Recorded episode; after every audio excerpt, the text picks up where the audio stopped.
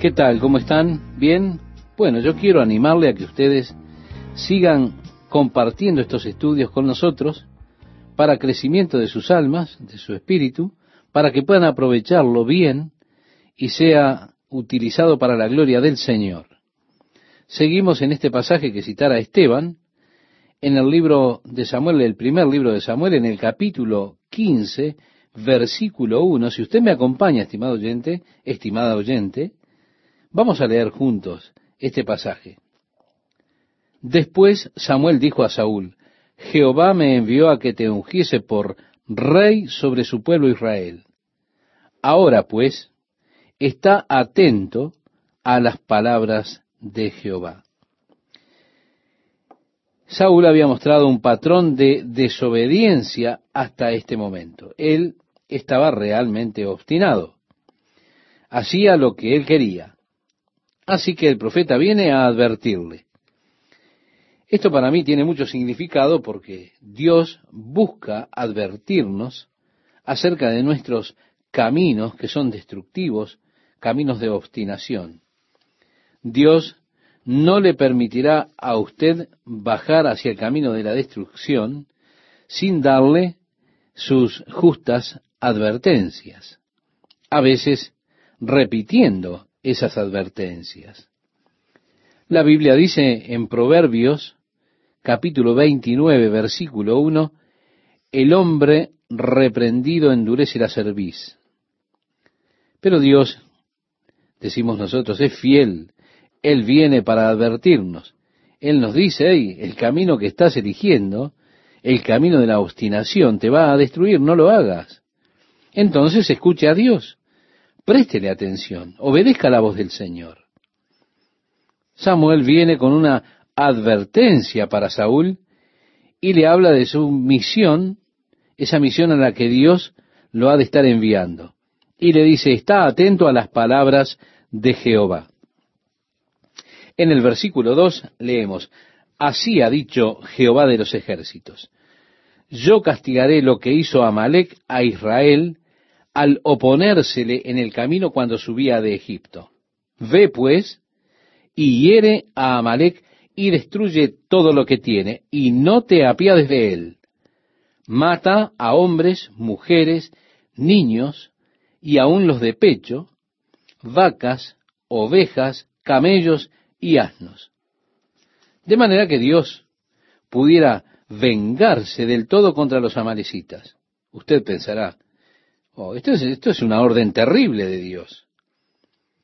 Pensará así hasta que históricamente usted estudie las prácticas y todo lo concerniente a los hechos de los amalecitas. Estas personas eran extremadamente corruptos. Ellos de todas maneras habrían de eliminarse a ellos mismos. Dios solo estaba ordenando la erradicación de un cáncer de la sociedad.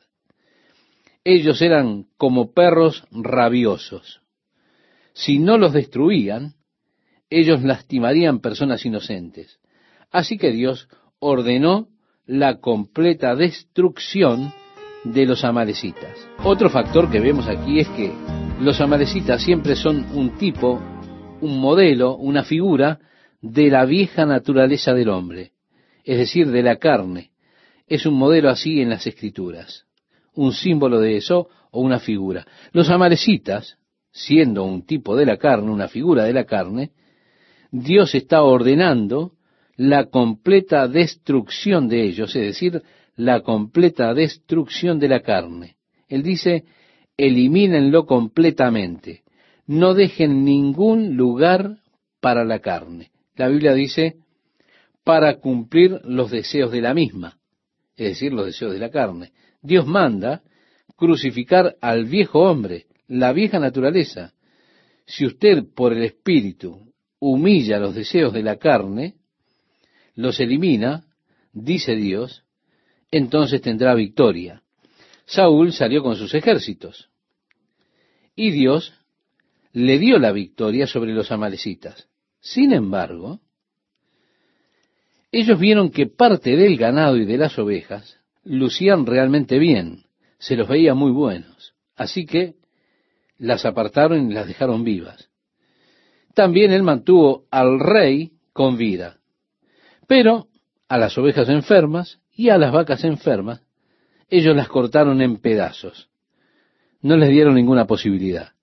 Aquello que estaba enfermo y no lucía bien, ellos lo destruyeron completamente, pero aquello que vieron bueno, saludable, fuerte, lindo, lo preservaron.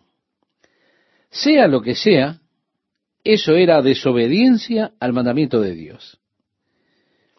Esta era nuevamente otra oportunidad para Saúl, otra oportunidad para que él pudiese redimirse a sí mismo obedeciendo el mandamiento del Señor. Pero no, otra vez desobedece, otra vez falla. Falla porque no destruye completamente a los amalecitas, todos sus animales y todo lo demás que Dios ordenó. Al progresar en la historia, estaremos adelantándonos en la historia unos cuantos cientos de años, la historia que es muy familiar para muchos de ustedes, para aquellos que han leído la Biblia. Recuerda la historia de Esther, cómo fue escogida reina en Persia, pero allí había un hombre en el reino de Persia que buscaba aniquilar a los judíos, porque él no podía soportar a un judío que había allí llamado Mardoqueo. Mardoqueo que rehusó inclinarse ante él. Él tenía tal odio por este hombre que perpetró una conspiración por medio de la cual todo el pueblo judío sería eliminado en todo el reino de Persia. El nombre de este hombre malvado era Amán. Y la fiesta de Purín es en celebración precisamente de la liberación de Dios de la mano de este malvado Amán. Podríamos decir que en Israel es casi como Halloween, un día en que los pequeños niños se visten con disfraces. Los niños se visten con el disfraz de villano, ese disfraz es de Amán, con máscaras feas, y esos disfraces horribles tienen que ver con este villano Amán. Las niñas se visten como Esther, y todas las pequeñas niñas son tan bellas, por supuesto, ellas tienen sus máscaras y pequeñas varitas y todo lo demás. Es una fiesta. Ellos preparan galletas, el sombrero de Amán y todas esas cosas. De hecho, es una fiesta, la fiesta del Purim. Pero lo que quiero señalar es la nacionalidad de ese personaje malvado, Amán. Él era un descendiente del rey de los amalecitas. Agag. Así que la falla de Saúl en no obedecer completamente a Dios, por poco le costó a Israel su existencia nacional unos años más tarde. Y eso debido a que él fracasó en obedecer completamente al mandato de Dios. Eso casi les costó a los judíos en la historia posterior su existencia. Este Amán realmente casi los aniquila, los elimina completamente. Y esto tiene una enseñanza muy profunda para nosotros hoy. Porque si usted no lleva su vieja naturaleza, su carne a la cruz, si usted no humilla los deseos de la carne, si usted se complace en permitir, en tolerar esos deseos, y dice, bueno, esto no es tan malo para mí. La carne, eso que usted no quiere destruir, se volverá en contra suya para destruirlo a usted. Nosotros debemos llevar el viejo hombre a la cruz. No debemos dejar lugar a la carne para que cumpla sus deseos. Debemos hacer que el viejo hombre realmente muera. Y fallar en esto puede traerle verdaderos problemas, muy serios problemas. No se olvide de esto, estimado oyente, porque la carne volverá para atraparlo y destruirlo, destruir su relación con Dios. Dios quiere que usted lleve su carne a la cruz y allí deje todos esos deseos de la carne, todos esos deseos del viejo hombre, que mueran allí en la cruz de Jesucristo. Recuerde, este rey Saúl fracasó en obedecer el mandato de Dios, preservando, manteniendo el mejor ganado, las mejores ovejas y demás cosas. Así que cuando regresaron con el botín de guerra, allí estaba el viejo profeta, sacerdote y juez Samuel, que ya era un anciano, no podía ver bien. Él le salió al encuentro a Saúl. Y según relata en el capítulo 15, versículo 13, nos dice, vino pues Samuel a Saúl. Y Saúl le dijo, bendito seas tú de Jehová, yo he cumplido la palabra de Jehová. Mentiroso. Pero note el lenguaje espiritual que tiene. Bendito seas tú de Jehová. Eso nos muestra que muchas personas pueden utilizar un lenguaje espiritual, pero eso realmente no significa nada.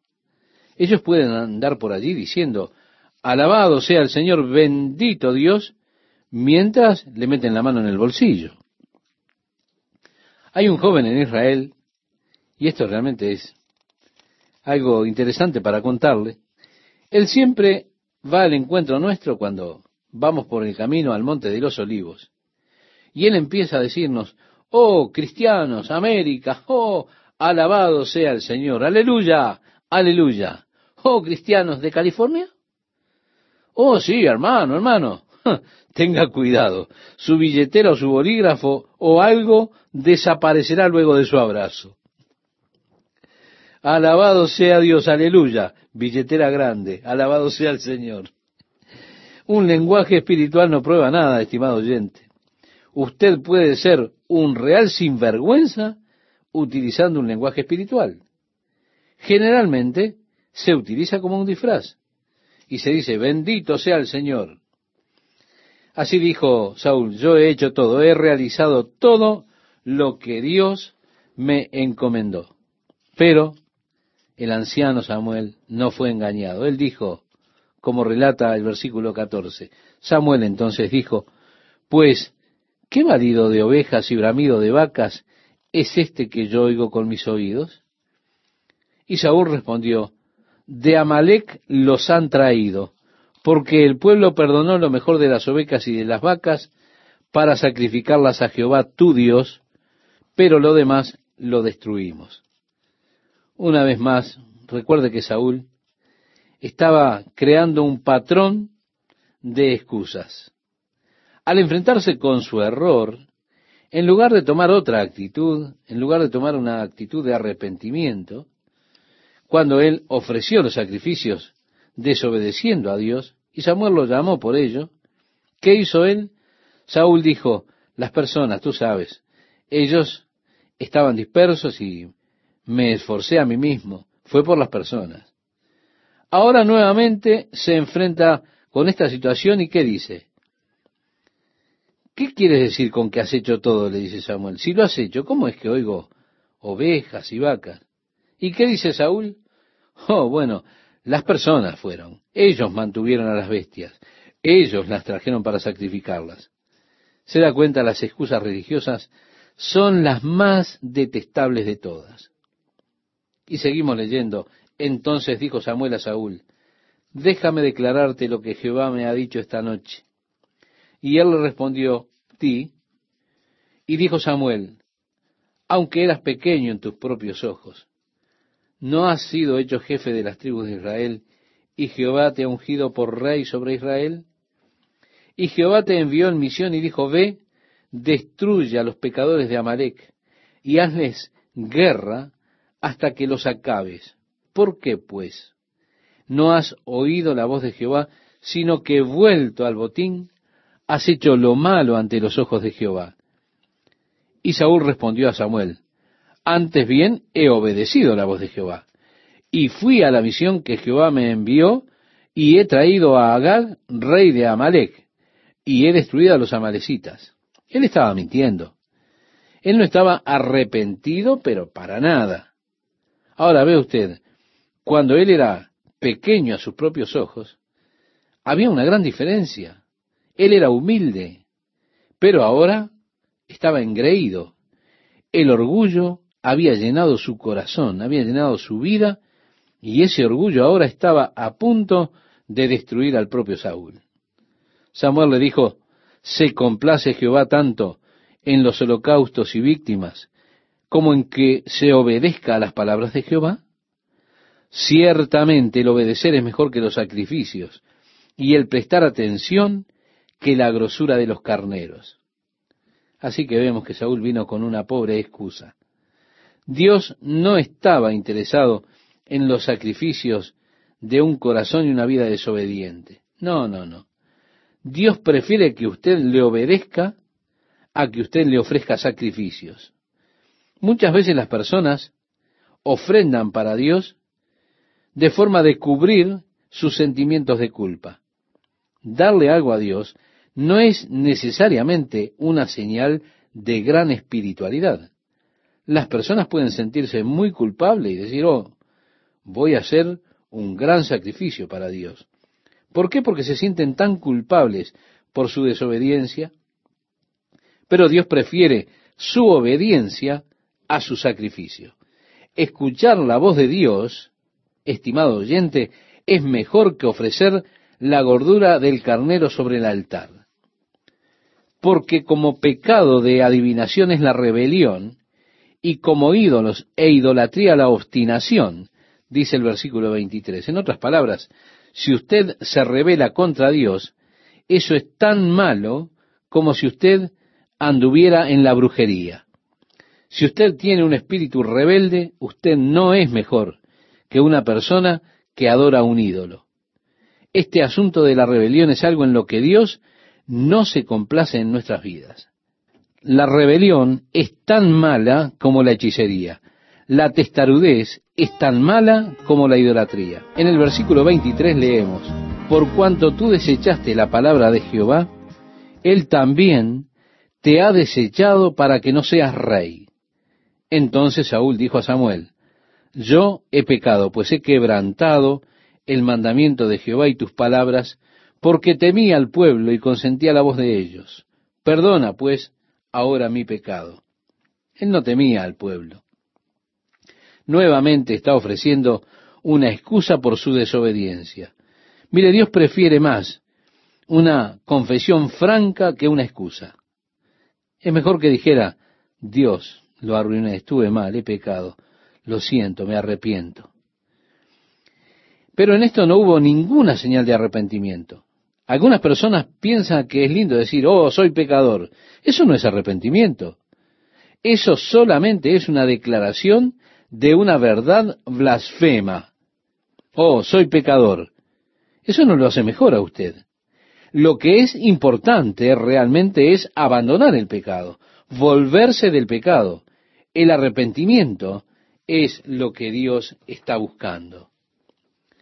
En el verso 25 leemos, Él dijo, vuelve conmigo para que adore a Jehová. Esto se lo dijo Saúl. Y Samuel respondió a Saúl, no volveré contigo porque desechaste la palabra de Jehová, y Jehová te ha desechado para que no seas rey sobre Israel. Y volviéndose Samuel para irse, él se asió de la punta de su manto y éste se rasgó. Entonces Samuel le dijo, Jehová ha rasgado hoy de ti el reino de Israel, y lo ha dado a un prójimo tuyo mejor que tú. Además, el que es la gloria de Israel no mentirá ni se arrepentirá, porque no es hombre para que se arrepienta. La gloria de Israel. Aquí encontramos una referencia a Dios. Note usted, la gloria de Israel no mentirá ni se arrepentirá. En el libro de números leemos, Dios no es hombre para que mienta, ni hijo de hombre para que se arrepienta. Él dijo, y no hará, habló, y no lo ejecutará, porque Dios no miente. Dios no es hombre para mentir. En unos versículos más estaremos leyendo donde él dice, Dios se arrepintió de haberte hecho rey. ¿Cómo hay esta clase de dicotomía? La gloria de Israel no mentirá ni se arrepentirá, porque no es hombre para que se arrepienta. ¿Se da cuenta? Él dijo, yo he pecado, pero te ruego que me honres delante de los ancianos de mi pueblo y delante de Israel y vuelvas conmigo para que adore a Jehová tu Dios. Y volvió Samuel tras Saúl y adoró Saúl a Jehová. Después dijo Samuel, traedme a Agag, rey de Amalek. Y Agag vino a él alegremente. Y dijo Agag, ciertamente ya pasó la amargura de la muerte. Y Samuel dijo, como tu espada dejó a las mujeres sin hijos, así tu madre será sin hijo entre las mujeres. Entonces Samuel cortó en pedazos a Agag delante de Jehová en Gilgal. Se fue luego Samuel a Ramá, y Saúl subió a su casa en Gabaa de Saúl. Y nunca después vio Samuel a Saúl en toda su vida. Y Samuel lloraba a Saúl, y Jehová se arrepentía de haber puesto a Saúl por rey sobre Israel. ¿Qué tal amigos? ¿Cómo están? Es un gusto estar con ustedes nuevamente compartiendo la palabra de Dios para hoy. Siempre tenemos alguna dificultad para expresar a Dios, para poder expresar las características y las acciones de Dios en lenguaje humano. Pero, estimado oyente, todo lo que nosotros tenemos es el lenguaje humano. Dios tiene características, tiene habilidades para las cuales nosotros no tenemos en nuestro lenguaje una forma de expresar certera en cuanto a sus atributos, en cuanto a sus habilidades. Así que buscamos describir ahora una acción de Dios y esa es la acción de apartar su favor de Saúl. El cambio de actitud de Dios hacia Saúl. Note que la palabra arrepentimiento significa cambiar. Dios está cambiando su actitud hacia Saúl. Pero, como decíamos, nosotros no tenemos otra palabra para describir este cambio que arrepentimiento. Aún así hemos leído que Dios no es hombre para que mienta o se arrepienta. Y tenemos entonces esta barrera en nuestro lenguaje humano. Así que debemos expresar las actividades de Dios de la manera que podemos hacerlo. La única palabra que nosotros tenemos para expresar esta acción particular del cambio de actitud de Dios hacia Saúl es arrepentimiento. De todos modos, debido a que es una acción de Dios, no es un arrepentimiento como en el que nosotros pensamos en nuestras mentes humanas. Pero reitero, es la única palabra de nuestro vocabulario que poseemos para expresar ese cambio de actitud. Quiero ser reiterativo, no es el mismo arrepentimiento de la misma forma en la que un hombre se arrepiente en cuanto a sus decisiones, a sus acciones. Leyendo el versículo 1 de Primera de Samuel capítulo 16, leemos allí, dijo Jehová a Samuel, ¿hasta cuándo llorarás a Saúl, habiéndolo yo desechado para que no reine sobre Israel? Llena tu cuerno de aceite y ven, te enviaré a Isaí de Belén, porque de sus hijos me he provisto de rey. Y dijo Samuel, ¿cómo iré? Si Saúl lo supiera, me mataría. Esto nos muestra cuán apartado estaba Saúl de su relación con el Señor y de las cosas de Dios. De hecho, él mataría sin ningún miramiento al profeta de Dios. Samuel era consciente de eso. Este hombre realmente ha llegado muy abajo, Señor, diría Samuel, y si él se entera de que iré a ungir otro rey, él me matará. Nosotros leemos en nuestro pasaje bíblico, Jehová respondió, toma contigo una becerra de la vacada y di, a ofrecer sacrificio a Jehová he venido. Y llama a Isaí al sacrificio, y yo te enseñaré lo que has de hacer. Y me ungirás al que yo te dijere. Hizo pues Samuel como le dijo Jehová, y luego que él llegó a Belén, los ancianos de la ciudad salieron a recibirle con miedo, y dijeron, ¿es pacífica tu venida? Él respondió, sí, vengo a ofrecer sacrificio a Jehová santificaos y venid conmigo al sacrificio. Y santificando él a Isaí y a sus hijos, los llamó al sacrificio. Y aconteció que cuando ellos vinieron, él vio a Eliab y dijo, de cierto, delante de Jehová está su ungido. Y Jehová respondió a Samuel, no mires a su parecer, ni a lo grande de su estatura, porque yo lo desecho, porque Jehová no mira lo que mira el hombre. Pues el hombre mira lo que está delante de sus ojos, pero Jehová mira el corazón. Entonces llamó Isaí a Abinadab y lo hizo pasar delante de Samuel, el cual dijo, tampoco a éste ha escogido Jehová. Hizo luego pasar a Isaí a Sama.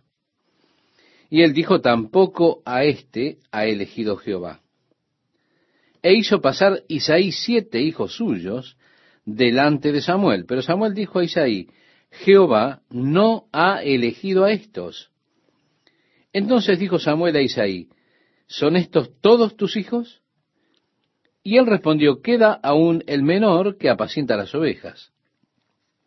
Y dijo Samuel a Isaí, envía por él porque no nos sentaremos a la mesa hasta que él venga aquí. Envió pues por él y le hizo entrar. Y era rubio, hermoso de ojos y de buen parecer. Entonces Jehová dijo, levántate y úngelo, porque éste es. Y Samuel tomó el cuerno del aceite y lo ungió en medio de sus hermanos. Y desde aquel día en adelante el Espíritu de Jehová vino sobre David. Se levantó luego Samuel y se volvió a Ramá. Hemos leído, estimado oyente, hasta el versículo 13. Y tenemos allí el ungimiento de David para que fuera el rey de Israel. Pero Saúl aún estaba en el trono.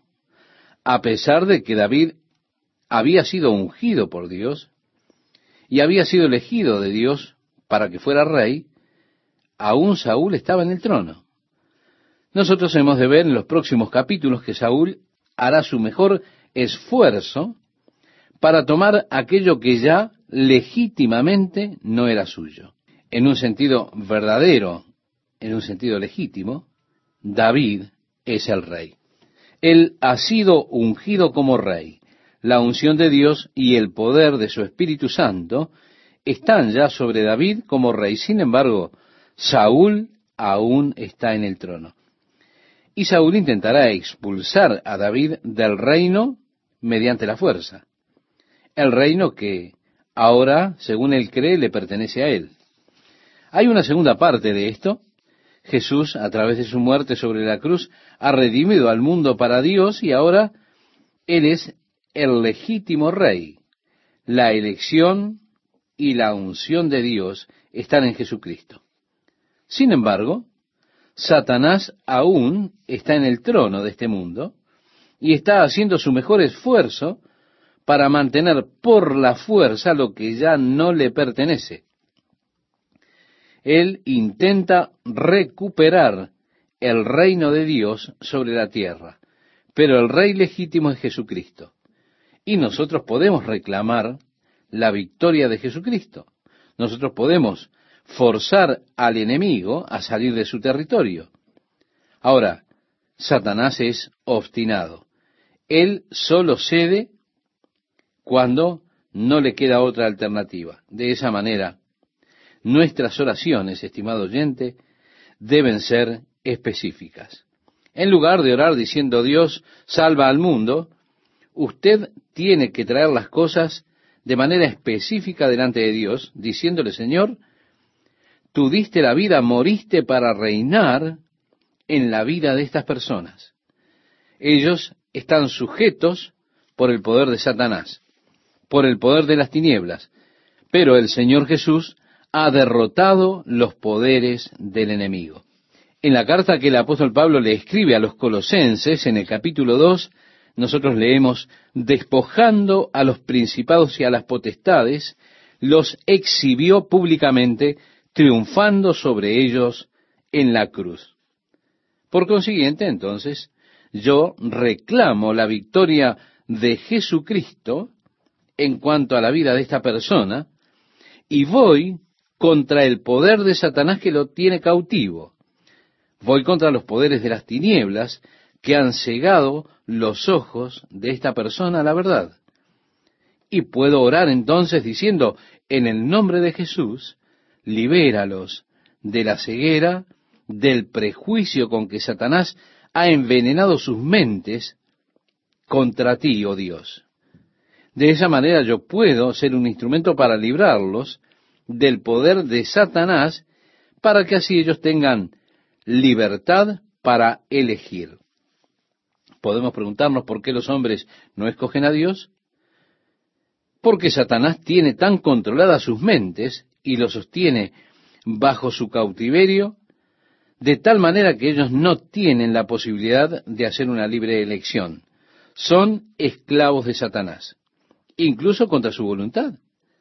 El Dios de este mundo, es decir, Satanás les ha cerrado los ojos para que ellos no puedan ver la verdad. Así que nuestras oraciones tienen que ser directas contra esta acción del enemigo, reclamando la victoria de Cristo en esa vida y reclamando la victoria de Cristo hasta que los vea libres de la influencia de Satanás para que ellos puedan hacer su libre elección. Cualquier hombre, cuando puede mirarlo con libertad de elección, sin todo ese veneno y prejuicio que Satanás ha plantado en sus mentes, seguramente escogerá a Jesucristo. Créame, solo un tonto rechazaría a Jesús. Así que está en nosotros traerlos del poder de la esclavitud de Satanás y hacerlos libres de esa fuerza que los ciega, de manera que ellos puedan hacer su libre elección por el verdadero Rey Jesucristo. Sí, estimado oyente, nosotros podemos, a través de la oración, librar a esas personas del poder de la oscuridad. Esta es la gran arma espiritual que Dios ha puesto a nuestra disposición, la oración. Pero créame, Satanás es obstinado, él solo cede cuando ya no tiene alternativa. Por eso, sus oraciones deben ser específicas. Satanás contraatacará tan pronto como usted lo expulse de su territorio. Él nuevamente intentará, contraatacará para tratar de tomar de nuevo el dominio sobre esa persona. Por eso, las oraciones deben persistir. Aún luego de que usted vea señales de victoria en esa persona por las cuales está orando. Muchas veces cometemos un error cuando decimos, oh, él ya muestra que está libre, ha avanzado, alabado sea el Señor. Ahora vamos a cambiar, a ver con quién más trabajaremos. Nosotros ya no oramos ni sostenemos más a esa persona contra el enemigo, pero nos olvidamos que Satanás contraataca e intentará tomar de nuevo ese territorio del que ha sido expulsado. Por eso, nosotros debemos persistir en oración. Realmente estamos en una batalla. La Biblia lo dice cuando el apóstol Pablo le escribe a la iglesia en Éfeso en el capítulo 6, versículo 12. Dice que no tenemos lucha contra sangre y carne, sino contra principados, contra potestades, estas fuerzas de las tinieblas. Pero a pesar de que entre ellas hay una tremenda batalla que se da entre las fuerzas de las tinieblas y las fuerzas de la luz, aún allí hay una victoria resuelta, que ya está determinada, una victoria obtenida allá en la cruz de Jesucristo. Y está en nosotros traer la victoria a la cruz o la victoria de la cruz hacia las vidas y hacia esas situaciones de vida a través o por medio de la oración. Satanás, como Saúl, busca mantenerse sobre aquello que ya no le pertenece. Pero cuando usted va contra él en el nombre de Jesús, él tiene que ceder porque él ya fue derrotado. Ahora, reitero, es una persona obstinada. Por eso usted debe tratar con él en oración firmemente. No darle lugar en absoluto, sino reclamar las victorias de Cristo. Usted puede tener verdadera victoria en su vida. Usted puede llevar la victoria a las vidas de las otras personas que están a su alrededor a través de la oración. Así que vemos que David fue ungido para que fuese rey sobre Israel. Para este momento particular, nosotros tenemos una escritura interesante que es difícil de entender en 1 Samuel capítulo 16 versículo 14. Dice, el espíritu de Jehová se apartó de Saúl y le atormentaba un espíritu malo de parte de Jehová. ¿Qué significa esto? Un espíritu malo de parte de Jehová. Yo supongo que significa un espíritu malo de parte de Jehová. Pero esto es difícil para nosotros de comprender, de compaginar en nuestras mentes. Porque yo estoy convencido que de una forma única e inusual, Satanás está de hecho sirviendo a Dios. Él está sirviendo a los propósitos de Dios. Si no fuera por Satanás, nosotros no tendríamos poder de elección. Si no tuviéramos poder de elección, entonces Dios no sabría si usted realmente lo elige a Él o no, lo ama a Él o no. Satanás no podría existir a menos que Dios le permitiera existir. El solo hecho de que Dios le permita existir significa que Él debe servir a los propósitos de Dios. De otra manera no habría razón para la existencia de Satanás, para que anduviera por allí. Si Él no estuviera sirviendo a los propósitos de Dios, entonces seguramente Dios no permitiría que estuviese libre el día de hoy. Pero debido a que Él está sirviendo a los propósitos de Dios, de manera que usted pueda ser probado, de forma que su amor por Dios pueda ser de hecho un amor elegido libremente, Dios permite que Satanás esté en libertad. ¿Por qué? Porque sirve a los propósitos de Dios. Así que en un sentido amplio, toda la creación está aún sirviendo a los propósitos de Dios inclusive Satanás. Aún con su rebelión, ¿por qué? Porque Dios tiene un propósito en ello. ¿Se da cuenta? Es darnos a nosotros el poder de elegir. Incluso si no hubiera elección que hacer, ¿qué valor tendría tener poder de elegir si yo no tengo que elegir? De manera de ejercitar la elección, entonces, tiene que existir el lado opuesto. Es así que Dios permite la rebelión de Satanás. Le permite a Satanás continuar. Le permite estar en libertad. Permitió a Satanás la libertad de venir, tentarlo a usted, molestarlo a usted, obrar contra usted, hacerle difícil su servicio para Dios, para que cuando usted sirva a Dios, eso sea por elección, a pesar de los obstáculos, a pesar de las dificultades de la oposición. Uno puede decir, Dios, yo sí te amo. Mi amor por Dios es, más o menos, podemos decir, probado por mi elección de amar a Dios, a pesar de las dificultades y obstáculos que se presentan en el camino. De esa forma, Dios se asegura que mi amor es genuino y que mi amor por Él es verdadero. Si yo le dijera a mi hijo, quédate en el patio mientras voy a la ciudad y lo encadeno a un árbol, cuando yo vuelva a casa, voy a ir al patio y lo desencadeno y digo, estoy orgulloso de ti, hijo, has sido obediente a tu padre. Pero él permaneció allí en el patio porque yo lo encadené. No puedo decir, bueno muchacho, ¿eh? Qué padre orgulloso que soy. Ahora, mi vecino que me ve dice, debiste haberlo escuchado a él maldiciendo y gritando, intentando librarse de las cadenas, pero él no tenía opción. Debe estar la puerta abierta, la posibilidad, la oportunidad de desobedecer, de manera que la obediencia tenga realmente significado. Dios quiere de usted, estimado oyente, un amor con significado. Por eso, la opción se tiene que dar. De ese modo, un espíritu malo de parte de Jehová. O sea, Dios permitió, tal vez, si le parece mejor a usted, que viniera un espíritu malo y este espíritu viniera de parte o con el permiso de Jehová. Yo estoy convencido de que cuando el Espíritu de Dios se va de su vida, la puerta está abierta para que vengan los malos espíritus. Así que un espíritu malo es permitido por Dios. De última, vino y comenzó a acosar a Saúl. El Espíritu de Dios partió de él. Qué momento triste en la vida de cualquier persona cuando el Espíritu de Dios parte de su vida y como en el caso de Saúl le atormentaba un espíritu malo. Siguiendo en la lectura, y los criados de Saúl le dijeron, He aquí ahora un espíritu malo de parte de Dios te atormenta.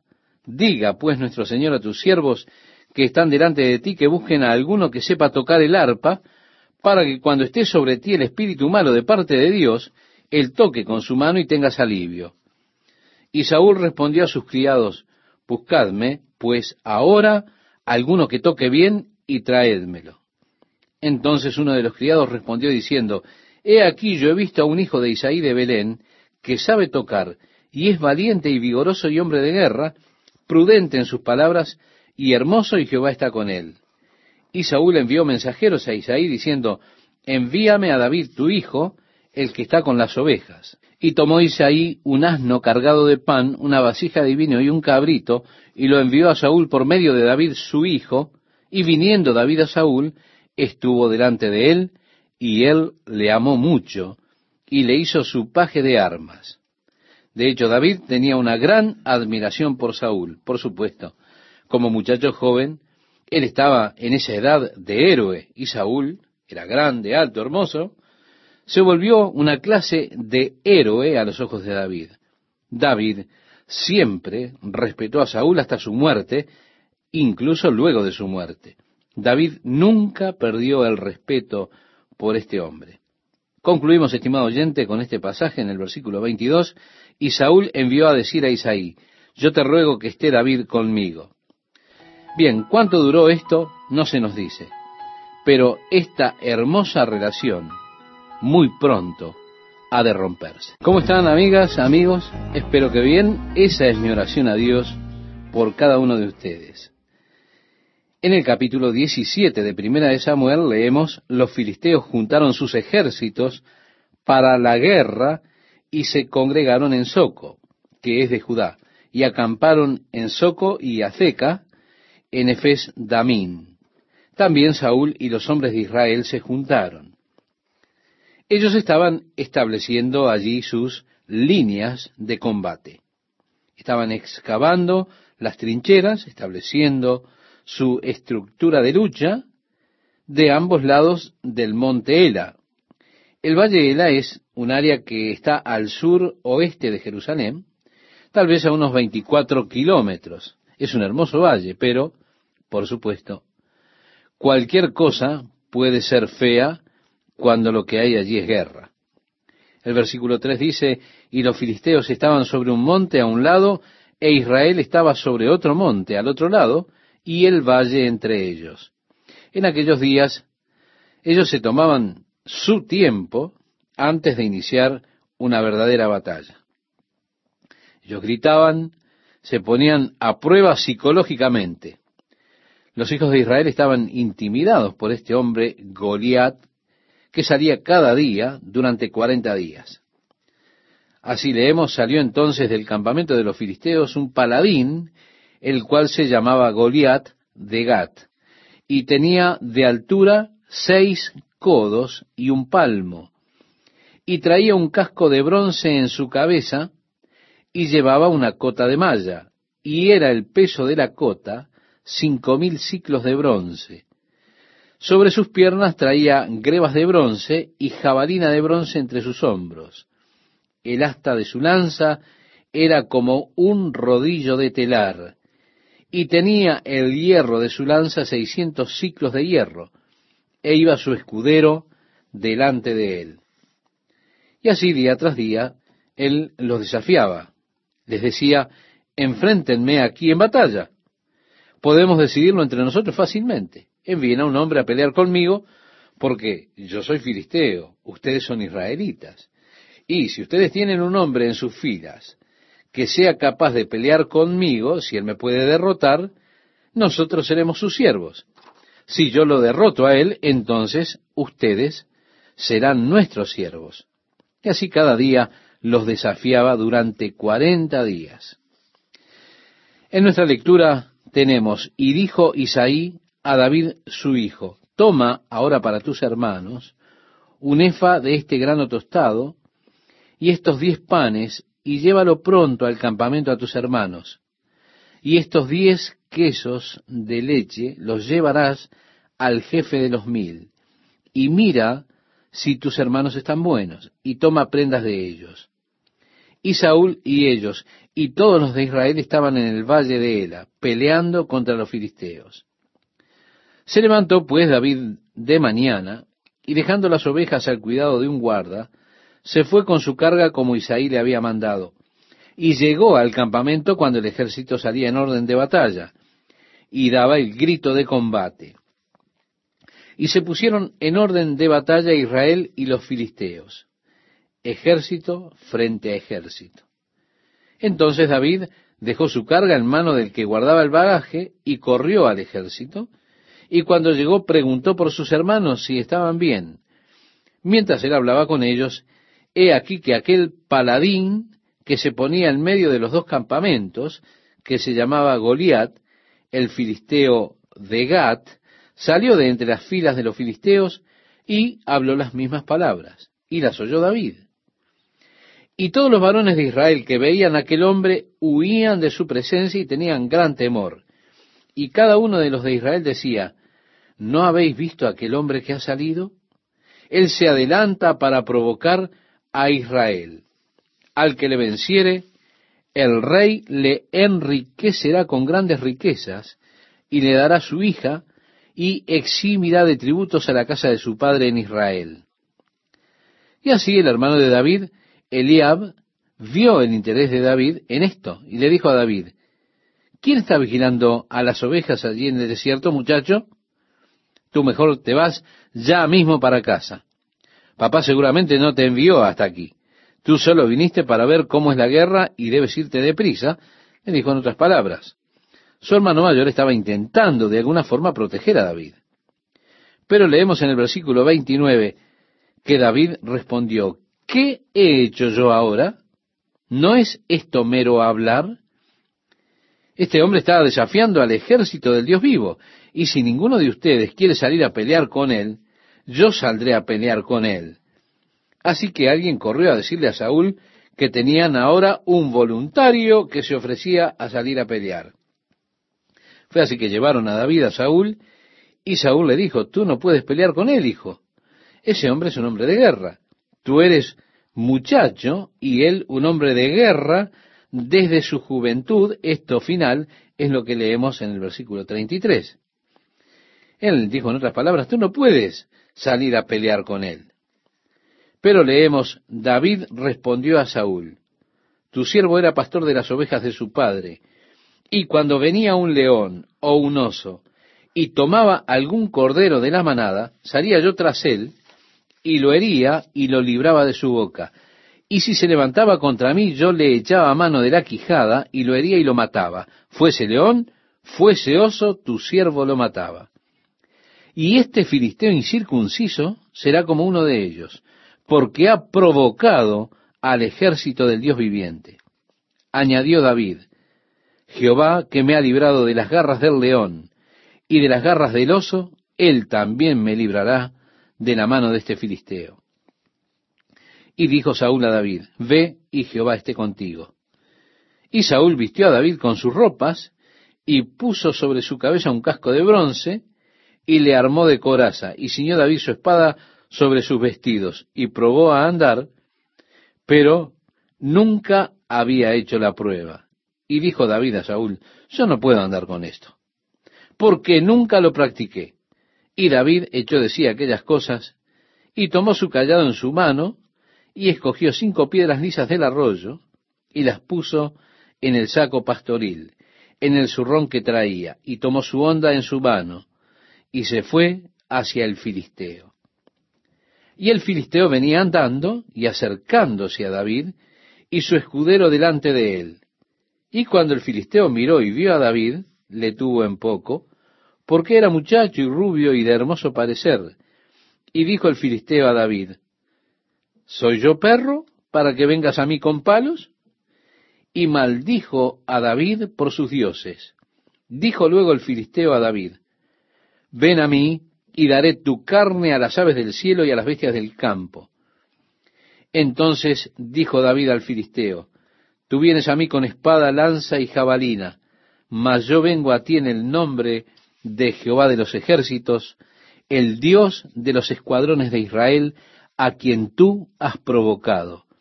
Jehová te entregará hoy en mi mano, y yo te venceré, y te cortaré la cabeza, y daré hoy los cuerpos de los filisteos a las aves del cielo y a las bestias de la tierra, y toda la tierra sabrá que hay Dios en Israel. Y sabrá toda esta congregación que Jehová nos salva con espada y con lanza, porque de Jehová es la batalla, y él os entregará en nuestras manos. Y aconteció que cuando el filisteo se levantó y echó a andar para ir al encuentro de David, David se dio prisa y corrió a la línea de batalla contra el filisteo. Y metiendo David su mano en la bolsa, tomó de allí una piedra y la tiró con la honda e hirió al filisteo en la frente. Y la piedra quedó clavada en la frente y cayó sobre su rostro en tierra. Así venció David al filisteo con honda y piedra, e hirió al filisteo y lo mató, sin tener David espada en su mano. Entonces corrió David y se puso sobre el filisteo, y tomando la espada de él y sacándola de su vaina, lo acabó de matar, y le cortó con ella la cabeza. Y cuando los filisteos vieron a su paladín muerto, huyeron. Por supuesto, estimado oyente, los hombres de Israel, cuando vieron esto, sus corazones se motivaron. Salieron todos de sus tiendas y se fueron tras los filisteos. Y allí una gran matanza de filisteos ese día. Así que Dios entregó a los filisteos en manos de David. El relato bíblico dice, y cuando Saúl vio a David que salía a encontrarse con el filisteo, dijo a Abner, general del ejército, Abner, ¿de quién es hijo ese joven? Y Abner respondió, vive tu alma, oh rey, que no lo sé. Y el rey dijo, pregunta de quién es hijo ese joven.